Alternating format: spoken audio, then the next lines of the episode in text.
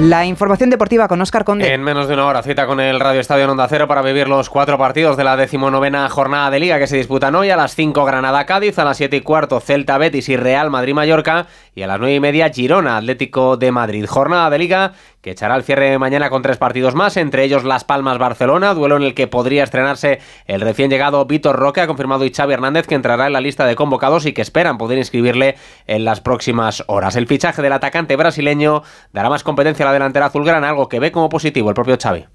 Sí, a Lewandowski, a Joao, y a Ferran, y a Rafa, y a Lamin, bueno, eh, cuantos más futbolistas que compitan entre ellos y cuantos más nos puedan ayudar, mucho mejor.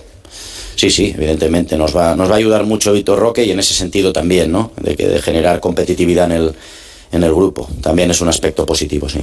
Además, hemos conocido hoy los nominados al 11 FIF Pro en categoría masculina. Solo aparece entre ellos un español, el jugador del City Rodri. Gran presencia del Real Madrid con hasta siete jugadores: Courtois, Militao, Rudiger, Bellingham, Valverde, Modric y Vinicius. También está en la lista el azulgrana Gundogan. En categoría femenina aparecen hasta siete futbolistas españolas entre las 23 finalistas. Son Olga Carmona, Mapi León, Irene Paredes, Aitana Bonmatí, Claudia Pina, Jenny Hermoso y Salma Parayuelo. Y en baloncesto, nueva jornada de la Euroliga y con tres partidos con presencia española. Destaca el clásico que juegan en el Palau Barcelona y Real Madrid. Por su parte, el Valencia recibe al Efes Turco y Vasconia se enfrenta al Panathinaikos griego. Nosotros lo dejamos aquí. Ya saben que pueden seguir informados a través de la web ondacero.es.